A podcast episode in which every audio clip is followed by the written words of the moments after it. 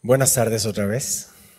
Y me da muchísimo gusto tener no solo a la iglesia, los adultos, están los adolescentes, están pequeñitos. Y es un día muy especial porque recordamos el nacimiento de nuestro Señor Jesucristo. Así que abre tu Biblia en Isaías capítulo 9. Si traes tu Biblia, Isaías capítulo 9. Si no va a estar en pantalla proyectada, proyectados los versos. Así que vámonos al profeta Isaías en el capítulo 9. Si ya lo encontraste, di amén. Si todavía no llegas ahí, di gloria a Dios. Si lo vas a ver en pantalla, di yeah. Entonces, ya, ya alarmé. Aprovechemos la tecnología. Isaías 9, versos 6 y 7. Vamos a leer juntos esta porción hermosa y profunda a la vez. Dice la palabra del Señor, porque un niño nos es nacido, hijo nos es dado, y el principado sobre su hombro, y se llamará su nombre admirable, consejero, Dios fuerte, Padre eterno, príncipe de paz, lo dilatado de su imperio y la paz no tendrán límite.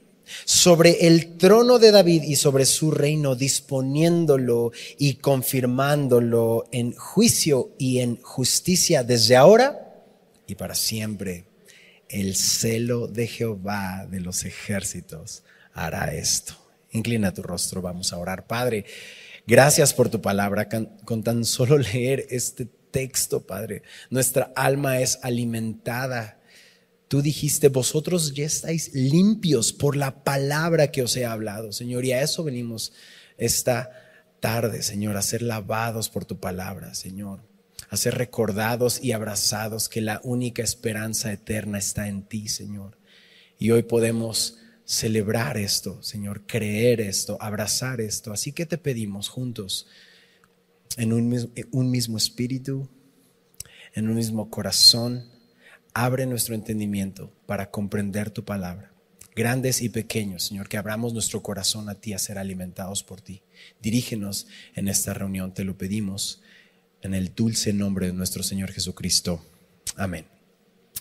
Así que, Isaías capítulo 9, en el verso 6 y 7, sin duda son hermosos Quizá muchos de ustedes ya lo habían estudiado antes o lo han leído antes y estos versos engloban lo que es la historia de la Navidad completa. Vamos a ver en un momento esto porque esta profecía acerca de Jesús es nuestra esperanza. Observa estos nombres. Admirable, consejero, Dios fuerte, si tienes ahí tu Biblia o estás tomando nota, Pon un número antes de cada uno de estos nombres porque vamos a observar lo profundo y lo hermoso que es esta promesa.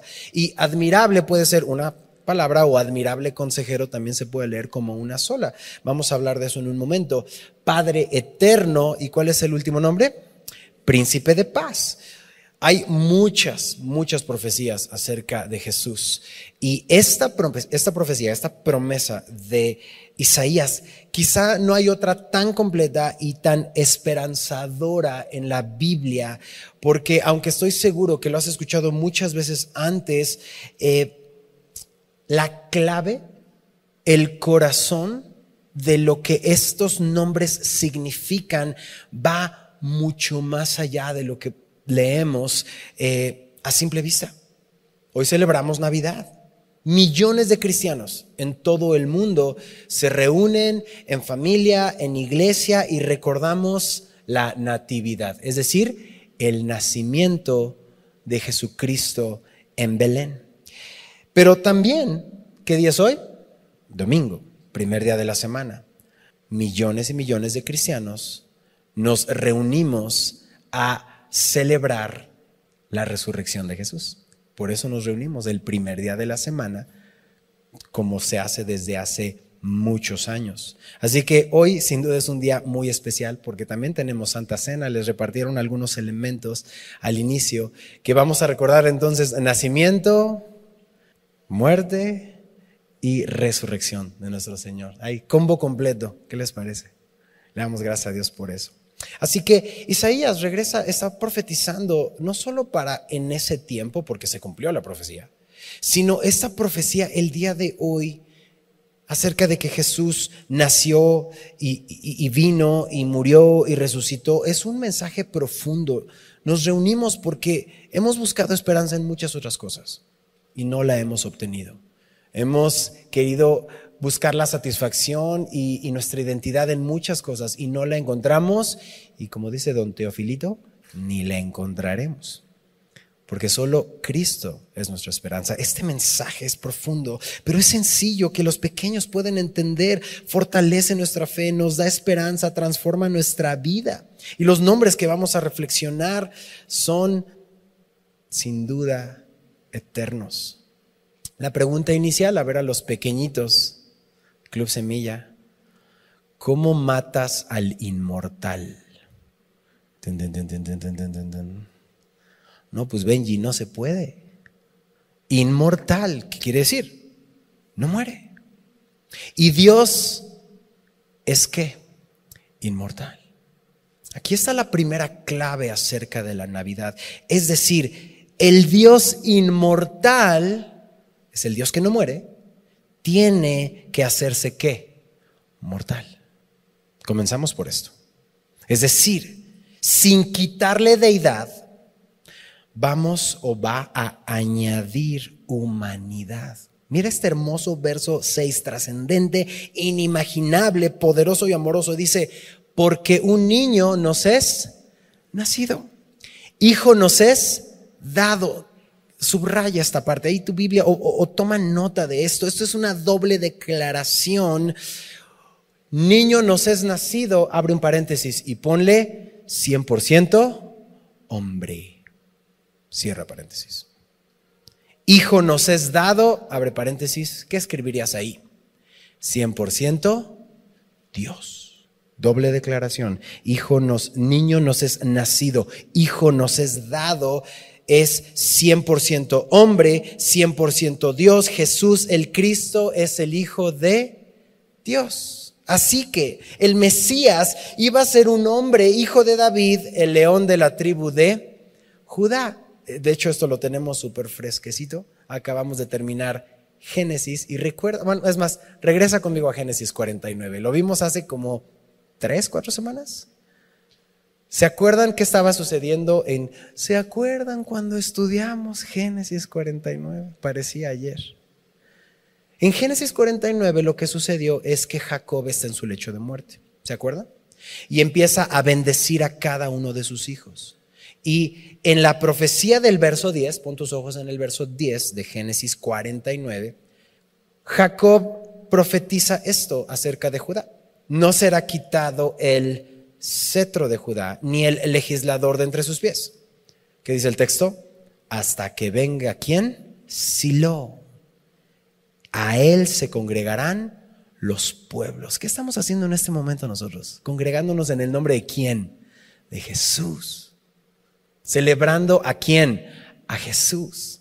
Promesa cumplida. El león de la tribu de Judá desde Génesis capítulo 49, observamos que no fue un ángel el Mesías, es decir, no llegó el Mesías con alas a salvar a la humanidad. No fue Dios sin humanidad, sino fue Jesús. Jesús lo califica como Mesías, Salvador y sumo sacerdote. ¿Qué te dije hace un momento? 100% hombre y qué más? 100% Dios. Así que el niño tenía que nacer y este es el misterio revelado. Observo ahí en Cunero, ¿no? Y ve a las mamás con sus pequeños bebitos. Y creo que la mayoría de, los que estamos aquí hemos cargado un bebé, ¿no? Y algunos tienen a sus bebotes, ¿no? Ya de cuarenta y tantos, ¿no? ¿Y saben algo? Aunque nos gustaría que nunca crecieran nuestros hijos, crecen.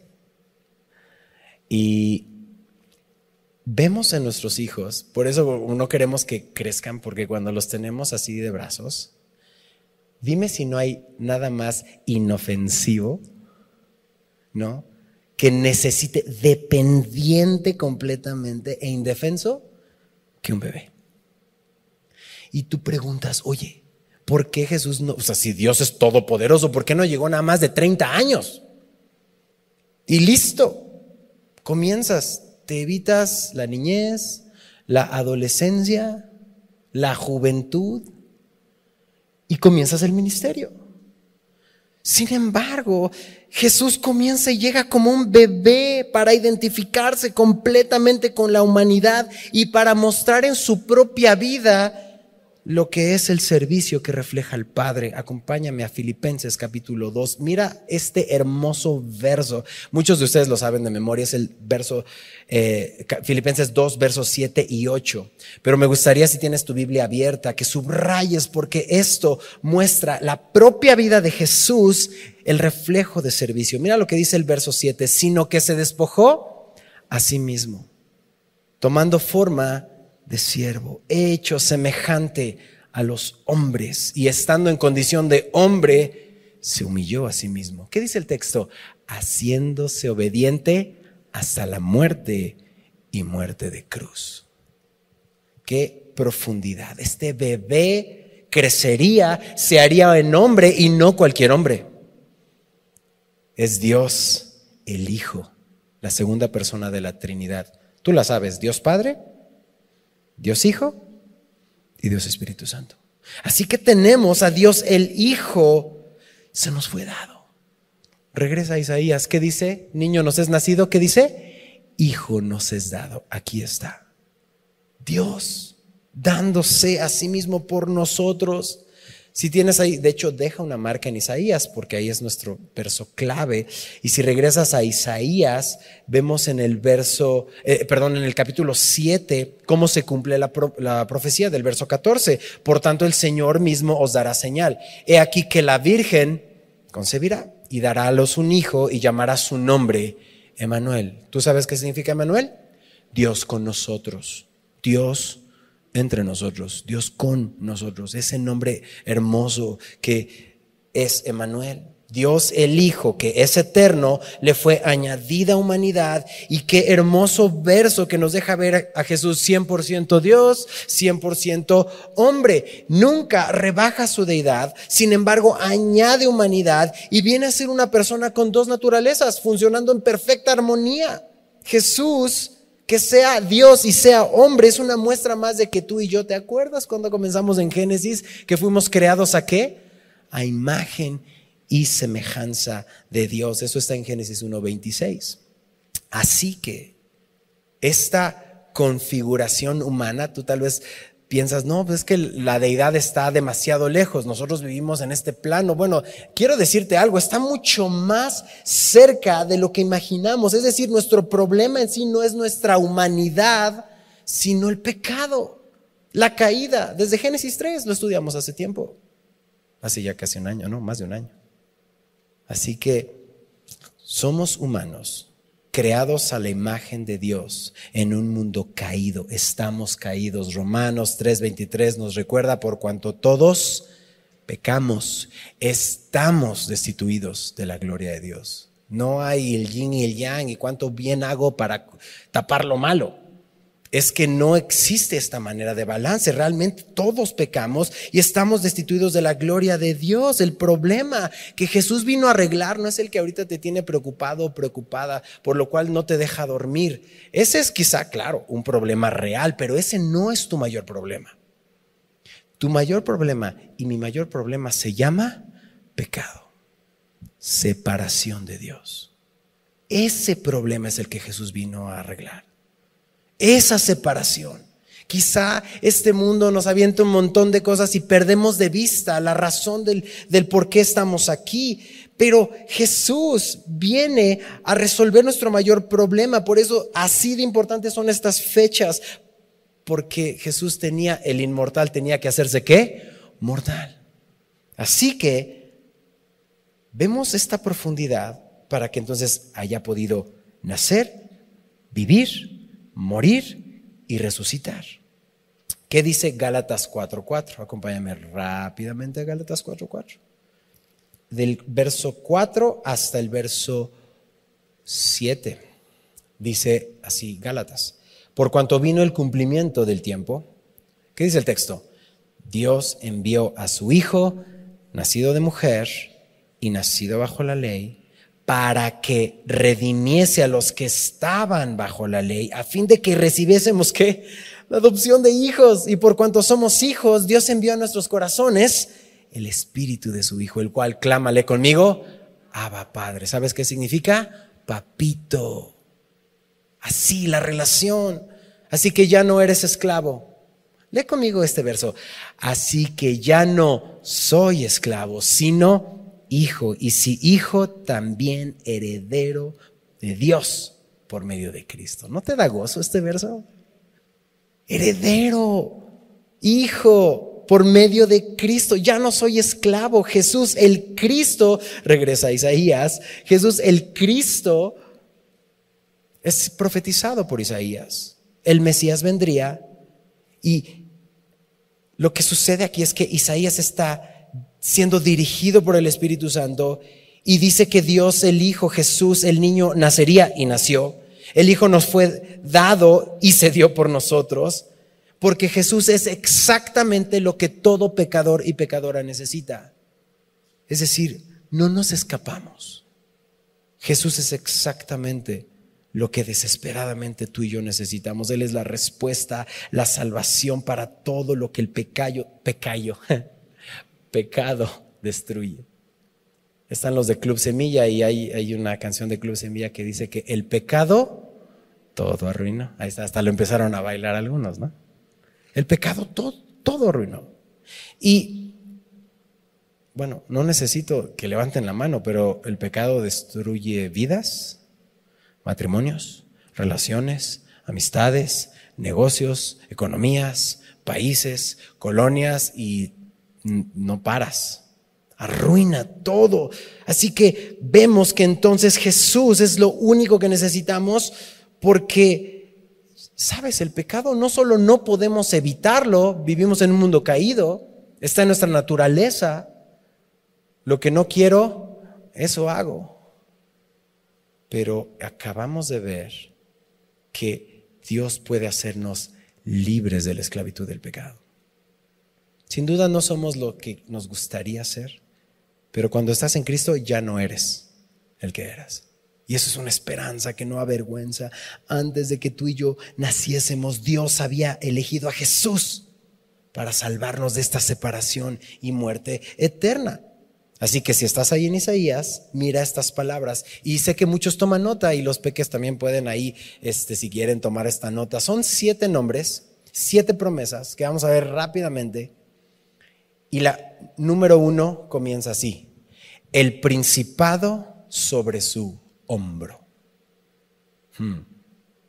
Esto va, Isaías va más allá hacia el milenio. Benji, ¿qué es el milenio? Lo estudiamos en Apocalipsis, lo puedes observar en Salmos, Isaías lo enseña, Zacarías lo enseña. El milenio es un periodo que Jesús regresa a esta tierra junto con su iglesia para reinar con justicia perdurable como rey de reyes y señor de señores. Esta promesa aún está por cumplirse. Todavía observamos este mundo caído, estos gobiernos que están eh, pues no, no llegando a una altura de justicia como la que Dios va a establecer. Benji, el principado sobre su hombro me suena como muy poético o en un lenguaje que quizá no lo entiendo. Quiero leer esta frase en la versión PDT que significa palabra de Dios para todos. Dice, sobre sus hombros descansa la autoridad. Entonces, si estás tomando nota, número uno, sobre sus hombros descansa la autoridad. Y entonces aquí hay varios pequeñitos. Y no sé si te gusta mucho cuando te levanta papá o mamá, ¿no? o tu tío o tu abuelito, y estás encima de sus hombros. Es pura felicidad. Bueno, a menos de que vaya, ya saben, que se me cae el niño, bueno, esa es otra historia.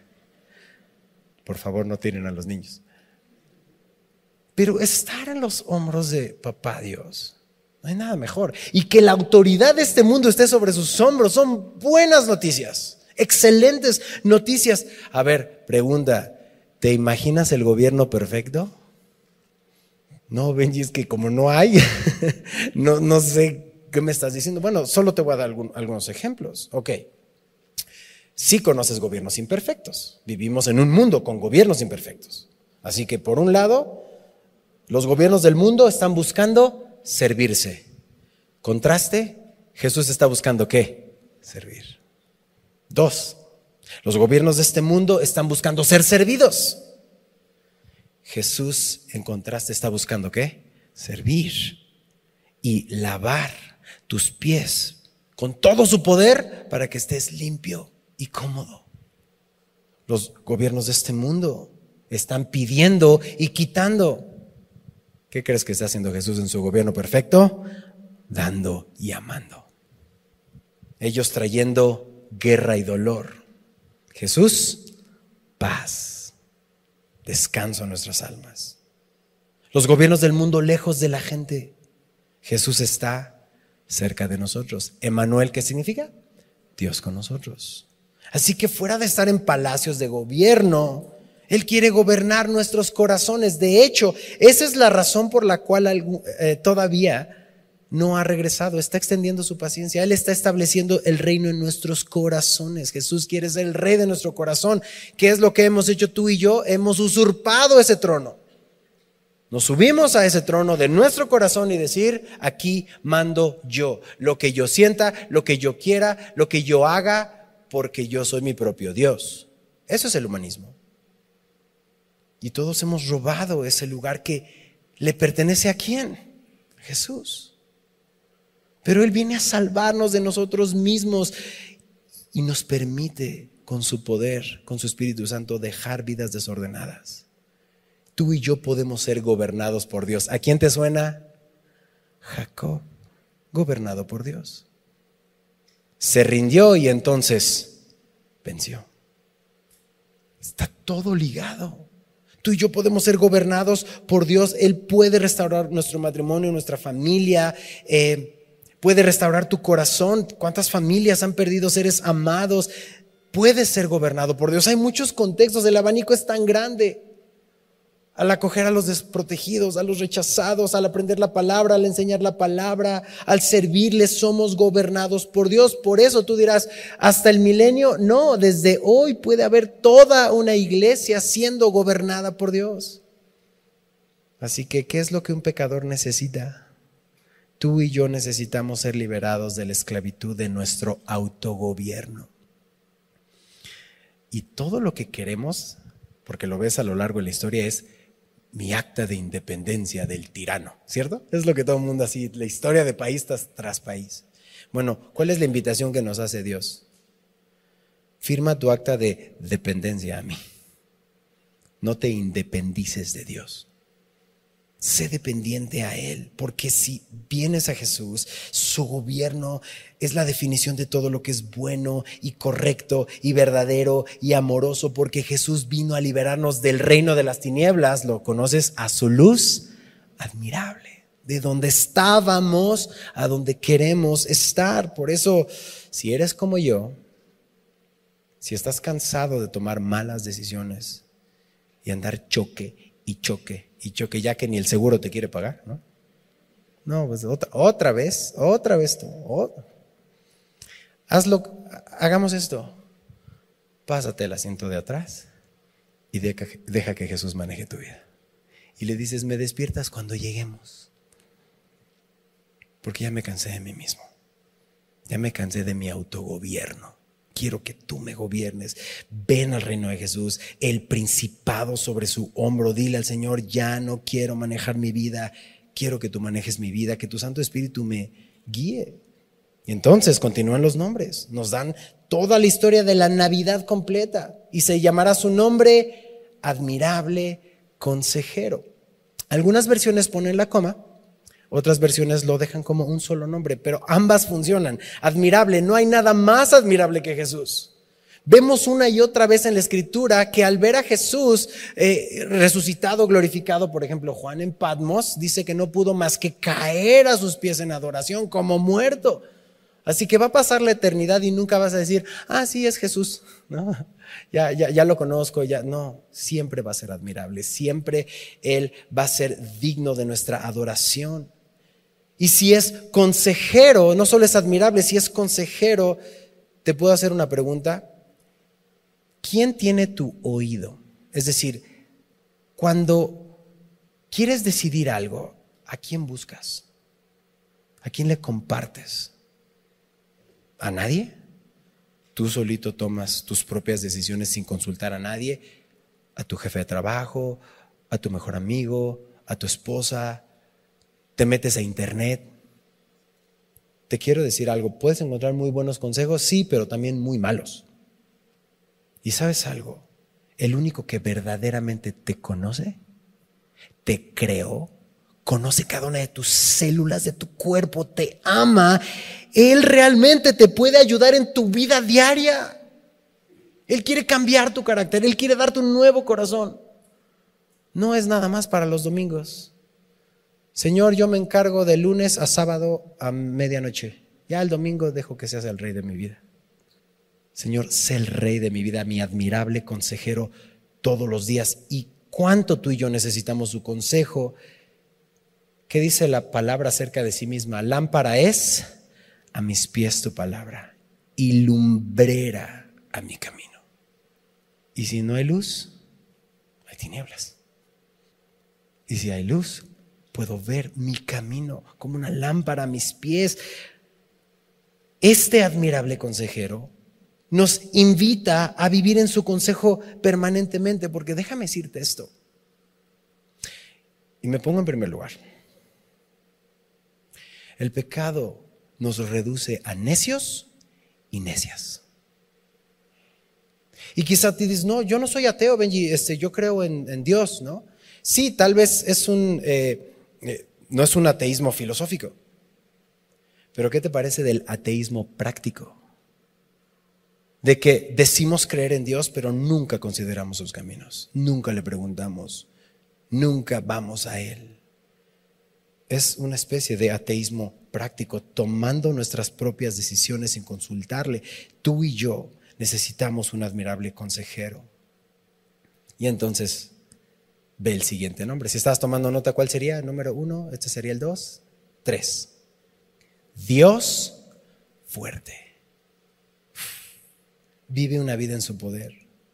Porque el pecado no solo nos reduce a necios, sino a inútiles.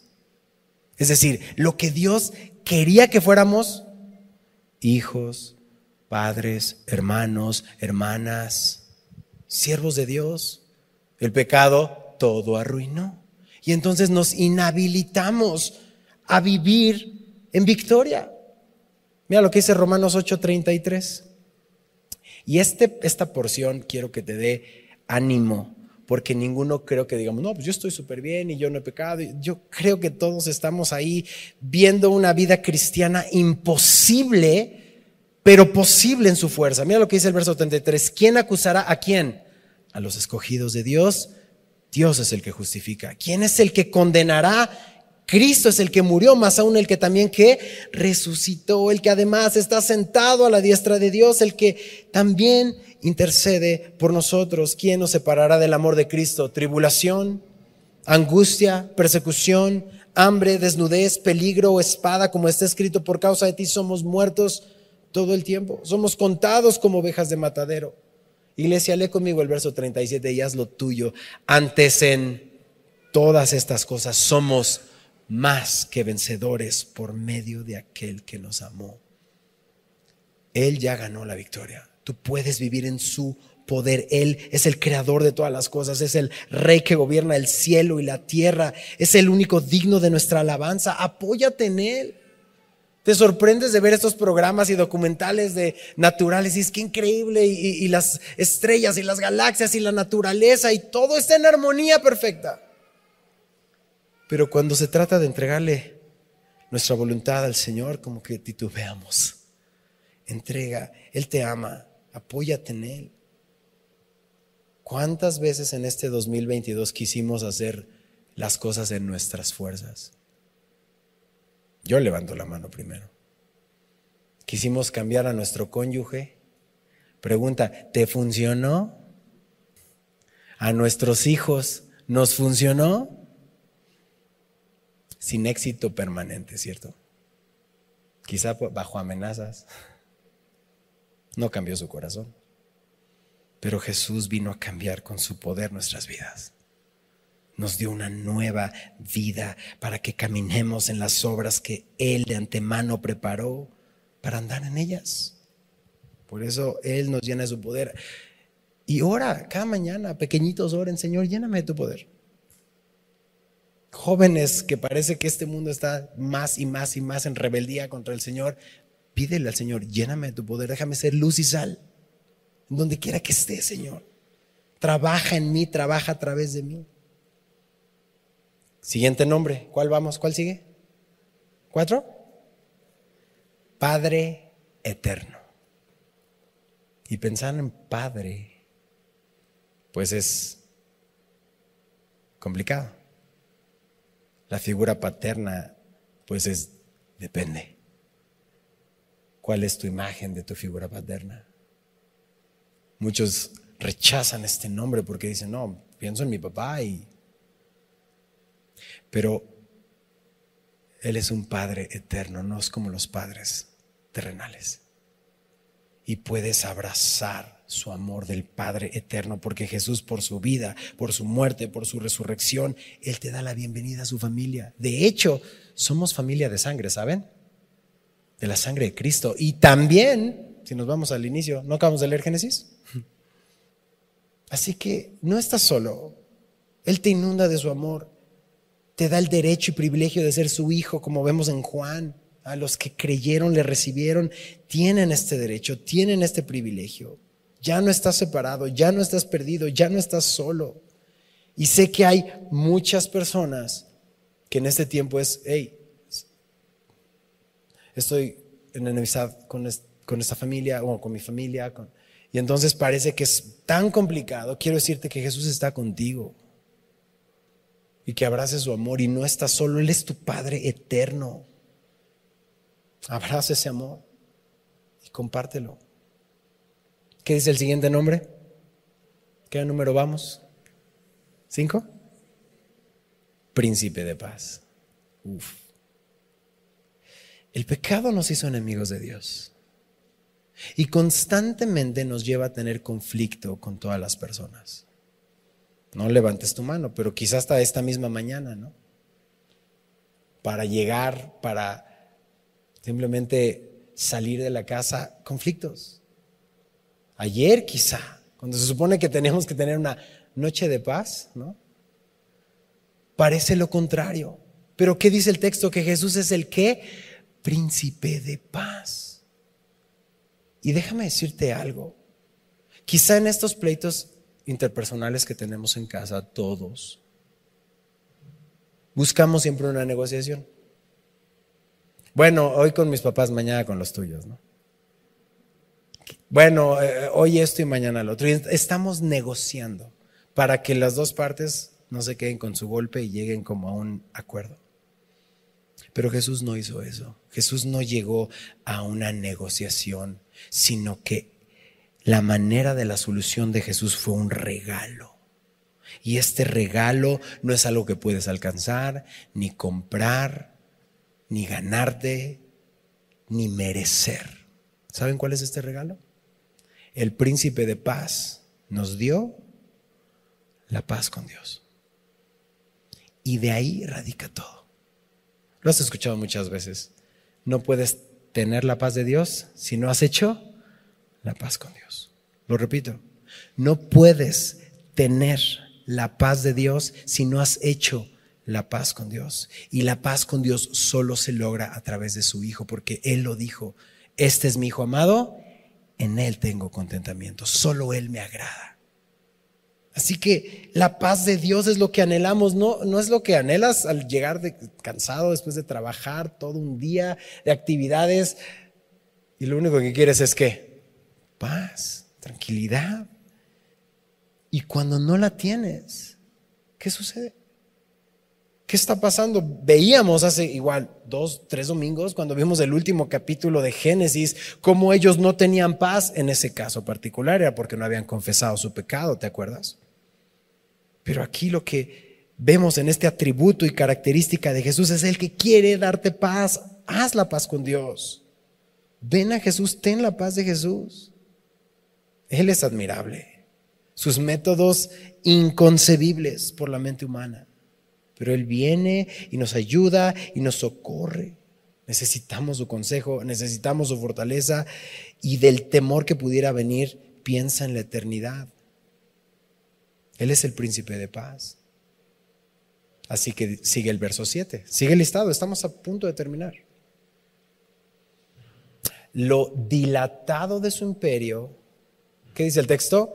Y paz no tendrán límite.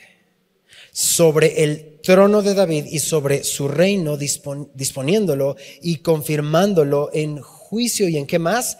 Y en justicia. ¿Por cuánto tiempo? Desde ahora y para siempre. Ahí te va. El celo de Jehová de los ejércitos hará esto. Benji suena igual muy poético. Déjame compartirte en palabra de Dios para todos este verso. Escucha con atención. La grandeza de su autoridad y paz no tendrá fin. Reinará en el trono y en el reino de David.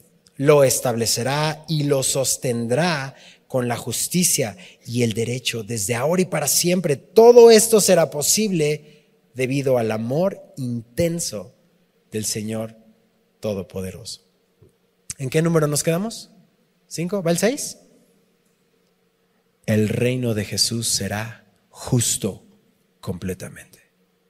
El reino de Jesús, es decir, todo lo corrupto. Y vaya que vivimos en un mundo corrupto todo lo injusto. Y vaya que vivimos en un mundo injusto y egoísta. ¿No te da gozo que un día va a terminar? No más mordidas, ni que te pidan, ni que demos. No más injusticia. No más trámites bochornosos y, e injustos y chafas. Un reino verdadero de justicia Qué gozo saber que Jesús va a establecer su dominio en justicia en todos los aspectos. ¿No te emociona que un día ya no habrá injusticia?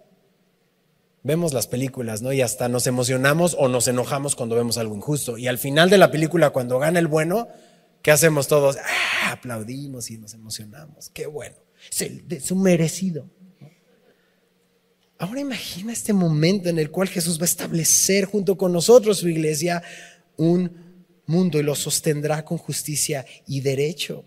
Y hay una promesa dentro de esta promesa, porque el tiempo que durará este reinado no es como los sexenios o de cuatro años o de dos años. Esto será para siempre. Dice, desde ahora, cuando se ha establecido, y para siempre. Desde ahora, porque habla también del gobierno de Dios en nuestros corazones, que ya está en los creyentes, para siempre. Es decir, la gracia del Rey de Reyes no tendrá fin.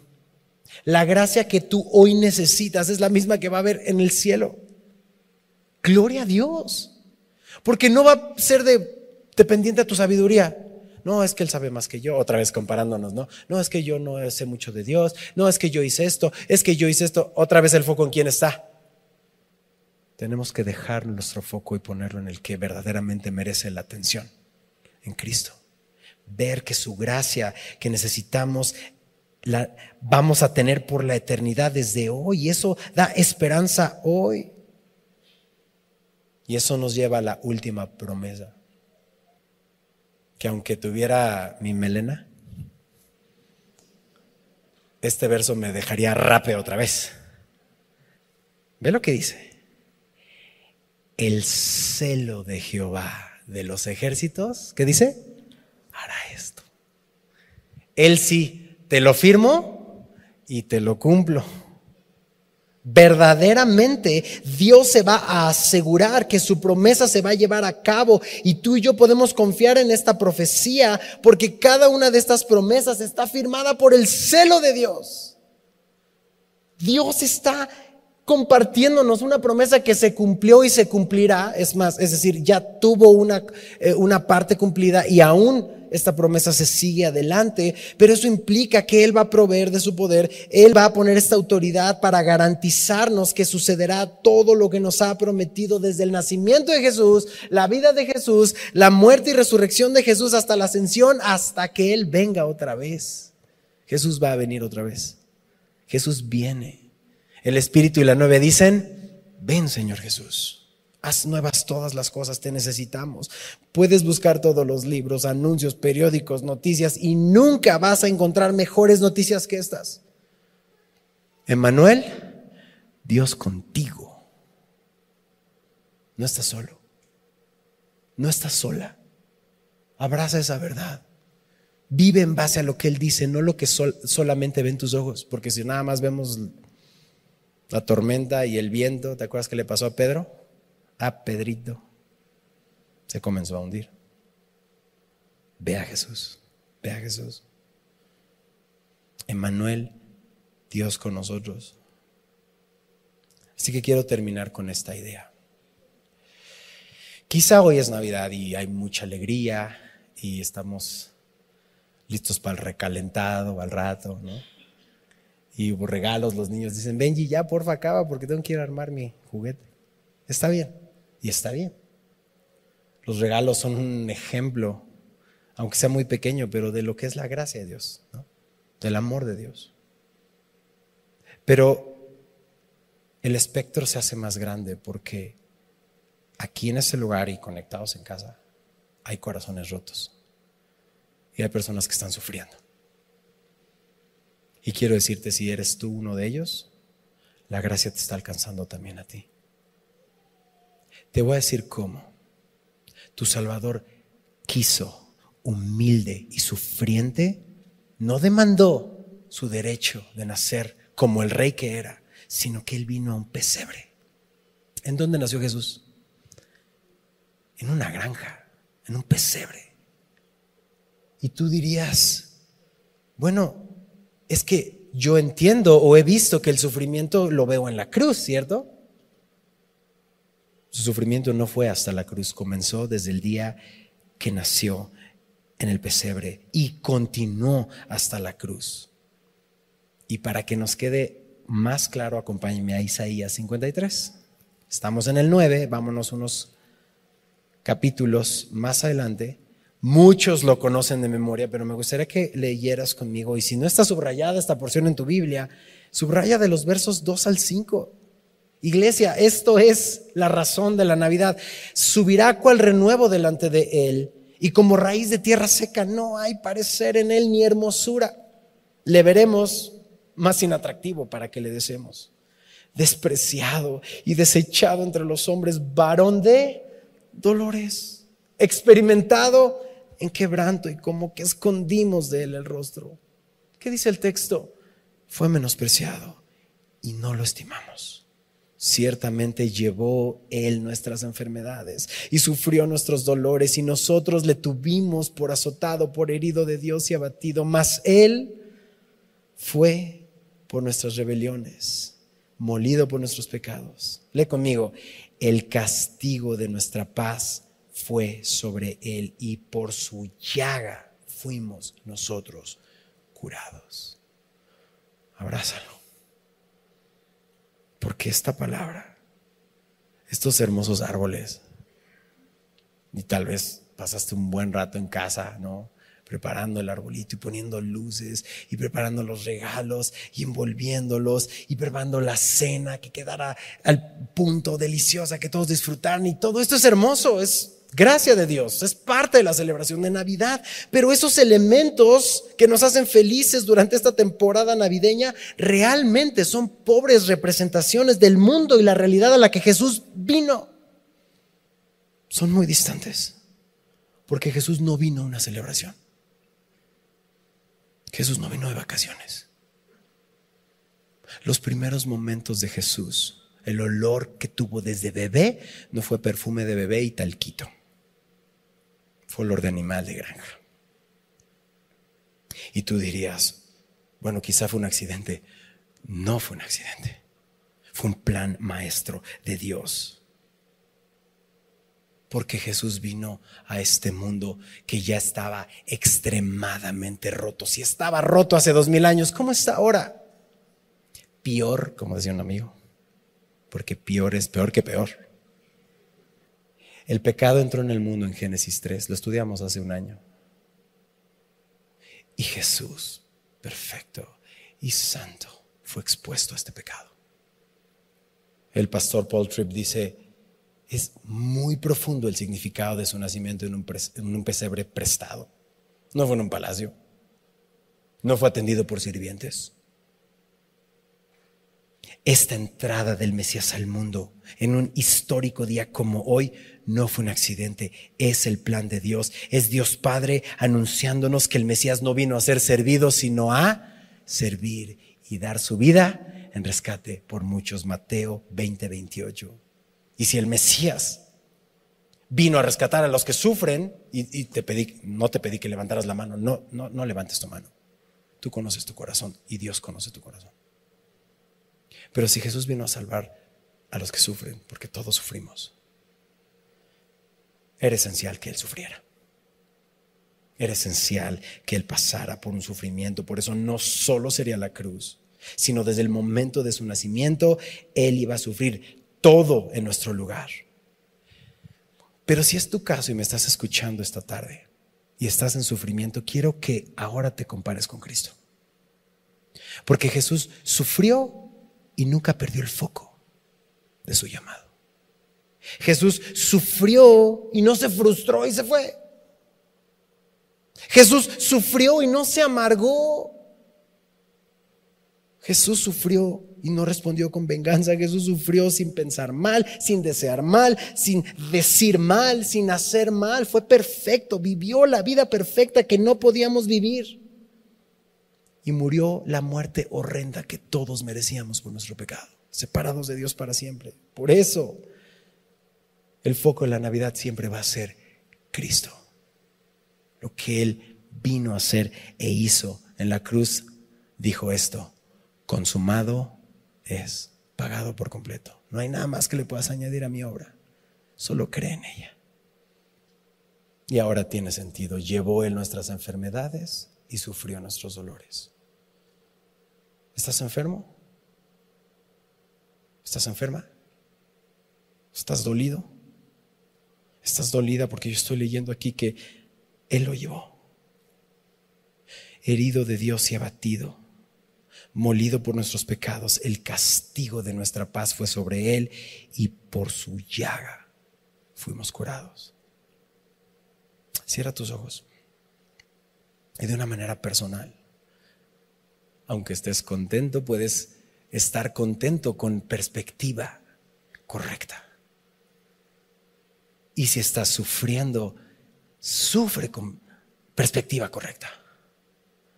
Porque tu sufrimiento tiene fecha de caducidad. Y puedes venir a ser lavado y sanado por Él. Porque está vivo y nos dejó su espíritu. No solo para escuchar y comprender, sino para sentir su paz que sobrepasa todo entendimiento. Hoy, que es Navidad, como cada día se trata de la gloria de Dios, te invito que de manera personal le des la gloria a Dios. Dile, Dios, tú eres digno de toda la gloria.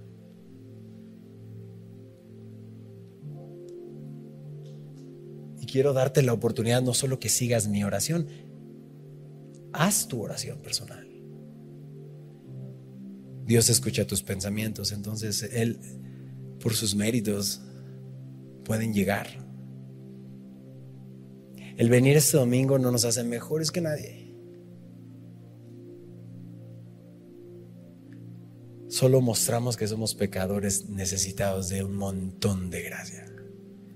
Y quiero decirte que hay gracia suficiente. Así que toma tu pecado, ponlo en ese vaso o cubeta o tinaco, como le llames, y aviéntalo al mar de gracia, porque esa es la gracia para ti hoy. No hay pecado ni maldad que su gracia no cubra. No existe. Él te ama. Él te ama. Él dio su vida por ti. Él te abraza.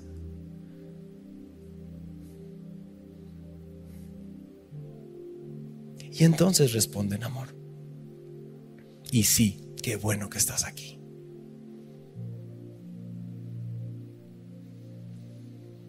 Padre, gracias por entregar tu vida por nosotros. Es tu obra. Y así como tuvimos provisión y comida, tú eres el pan de vida. Nos hacemos uno contigo. Nos das tu palabra que nos satisface no solo los domingos, sino todos los días. Y todo porque tú quisiste, no había nada en nosotros, tú quisiste amarnos, tú quisiste salvarnos, Señor. Así que hago un paréntesis. Todos tienen sus ojos cerrados. Todos están en su oración personal. Pero si alguien que está aquí, en el auditorio o en casa, nunca le ha entregado su vida al Señor, hazlo hoy. No te tardes, hazlo ya, hazlo ahorita. Dile en tus palabras, dile, Señor, te entrego mi vida. Abrazo por fe tu sacrificio en la cruz, que hiciste por mis pecados, Señor, y te pido que me recibas en tu familia para siempre. En el nombre de Jesús. Padre, gracias por tu palabra y gracias por este momento. Y queremos disponer también este tiempo para recordar este memorial de tu sacrificio. En Jesús.